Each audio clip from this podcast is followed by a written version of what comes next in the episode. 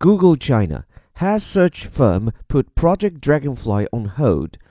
Google has reportedly effectively ended plans for censored search engine in China.